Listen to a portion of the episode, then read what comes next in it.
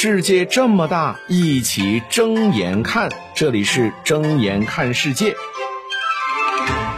世界这么大，一起睁眼看。各位好，我是尹铮铮。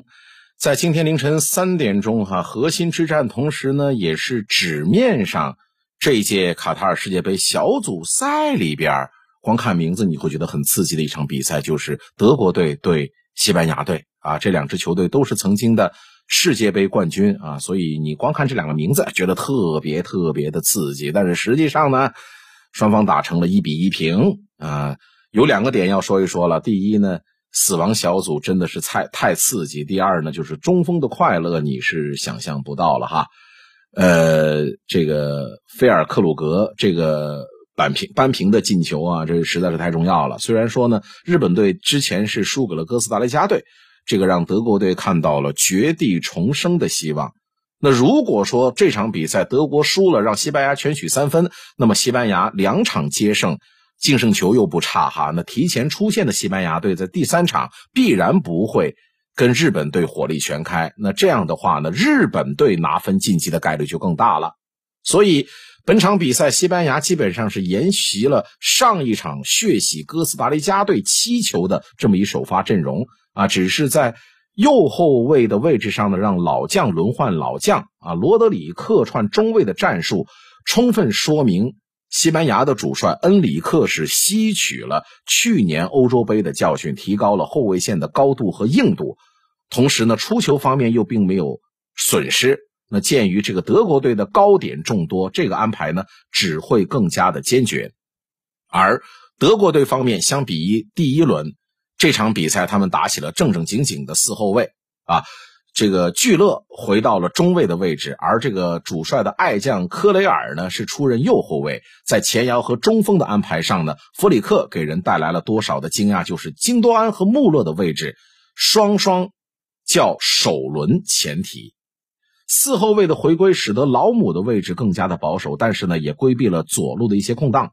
反倒是右后卫的位置，这场比赛呢被西班牙是反复利用，克雷尔和聚勒的身后成为了，呃，这个阿尔莫撒欢的地儿哈。那无奈在插上传中的过程当中呢，阿森西奥和呃费兰托雷斯这俩内锋都没有很好的把握住机会。那所以开局阶段呢，德国队的后腰位置是频频失守，西班牙队呢在禁区是得到了大量的机会。到这儿就不得不说，西班牙主帅恩里克对于莫拉塔的使用，在恩里克的体系下，莫拉塔呢无疑是最重要的前锋，但实际上，莫拉塔的 这个出场的时间，甚至是首发的次数都不是那么多。只能说呢，主帅恩里克有着自己的小算盘啊。去年欧洲杯对阵这个意大利，正是替补席上的莫拉塔的这个出色的发挥，把这比赛呢拖到了点球大战。而今年世界杯小组赛两战，莫拉塔都是担任替补骑兵的角色。于是乎呢，在本场比赛的下半场换上莫拉塔之后，西班牙的中前场的小个子们终于就体会到了有高大中锋的快乐。作为当今足坛并不多见的全能型中锋，无论是阵地战还是反击战当中，莫拉塔都能发挥巨大的作用。他的持球、抢点、传球，甚至是射门这都给了西班牙这套可能是整个赛事最有传控能力的体系解决终极问题的可能性，那就是进球的问题了哈。呃，伤愈的萨内在前场的突破和串联，这也改变了德国队的节奏。菲尔克鲁格的进球正是来自于他在内部的直传，就是萨内在内部的直传。国家队菜鸟的霍亚斯毫不怯场哈。在与穆西亚拉有一定重叠的情况下呢，果断起脚，这就扳平了比分。而德国队也不会满足于这一分。比赛末段，霍夫曼的上场使得萨内又回到了熟悉的左路位置，他快速的前插呢，再次是制造了险情，但是呢，单刀球处理的并不好哈。现在一比一打平，握手言和是两支队都能接受的结果。死里逃生的德国队呢，掌握了更多晋级的主动权。他们下一轮如果能够战胜哥斯莱加队的话，将会有不少的不小的机会呢，是以小组第二的身份出现。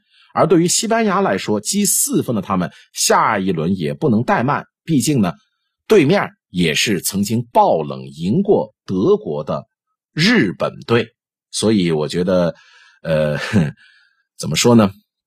嗯。首先，我觉得德国队全队应该给这个菲尔克鲁格和森保一啊，德 这个自己的球员以及呢日本队的主帅森保一磕个头，至少这两个人少一个，德国队都可以订回家的机票了。其次呢，我想问一个我想了很久的问题哈，就是德国队这些年从勒夫到弗里克，为什么要彻底放弃高大的中锋呢？德国队打无锋阵。在我眼里是很迷惑的一件事啊！现在就这么几个人，你穆勒啊、哈弗茨啊，呃，还有这个格纳布里啊，都在踢中锋，他们能踢吗？他们踢不了，他们没这个能力啊。本来二娃在克洛泽身后两届世界杯进了十个球，当时都在讨论他能不能打破 K 神的记录。现在呢，结果很好哈，K 神退役之后呢，穆勒顶到中锋了。好。到这个位置，进两届世界杯，他是零进球。何况，就算德国人想像西班牙人一样想玩这个脚下踢传控，觉得大中锋是个累赘，就是不愿意记面对韩国和日本队的教训呢。那你面对西班牙的时候，总应该要换个思路了吧？合着你怎么样，还想跟西班牙人拼技术、秀脚下呀？所以。菲尔克鲁格上场的二十分钟，明显威胁大了许多，同同时也拯救了德国队。那你为什么不多给他点时间和机会呢？你再想一想，上届世界杯的戈麦斯，真的感觉连剧本都是一样的。同时，这场比赛当中，西班牙首发有一半是来自于巴萨，德国的首发有一半是来自于拜仁。我作为一个很喜欢巴萨风格的球迷，我很不理解德国人为什么不去围剿布教授呢？目前这支西班牙队无需多言，南非世界杯当时我看足球的时候啊，二零一零年西班牙的比赛我看了很多场，尤其是最后跟荷兰的决赛，印象已经忘了，记忆很深刻的是什么？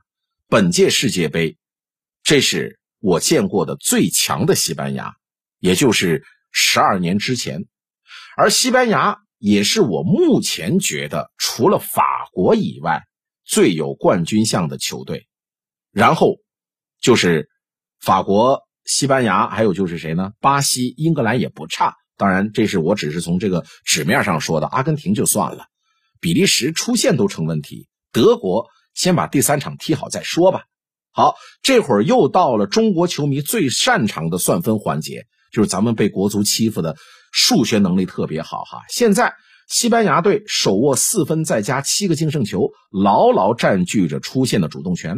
末轮对日本，他们赢球确保第一，踢平确保出线，输了大概率呢也会晋级，除非是什么呢？哥斯达黎加队赢了德国，或者是德国狂屠科斯哥斯达黎加队啊，就是他们输了之后，前提是那边的比分。德国现在呢？背水一战，除了说第三轮必须要战胜哥斯达黎加队之外，还得要保证日本人踢不赢西班牙队啊！当然了，你说日本战胜西班牙的同时，哼，德国赢哥斯达黎加队赢他八个，这也不是不行。但是这个有点异想天开。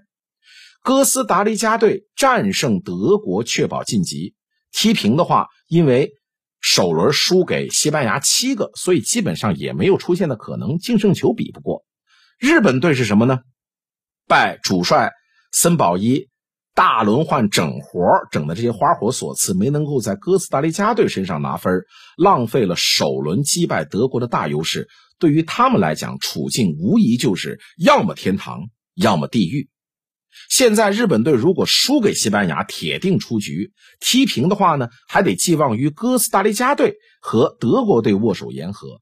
一旦哥斯达黎加队和德国队分出胜负的话，日本队就无路可退，必须要战胜西班牙。你看，第一轮踢完之后，被球迷捧上了天的日本队，目前反而成了出现概率最低的。什么叫死亡之组？这真的就是名不虚传的。死亡之组啊！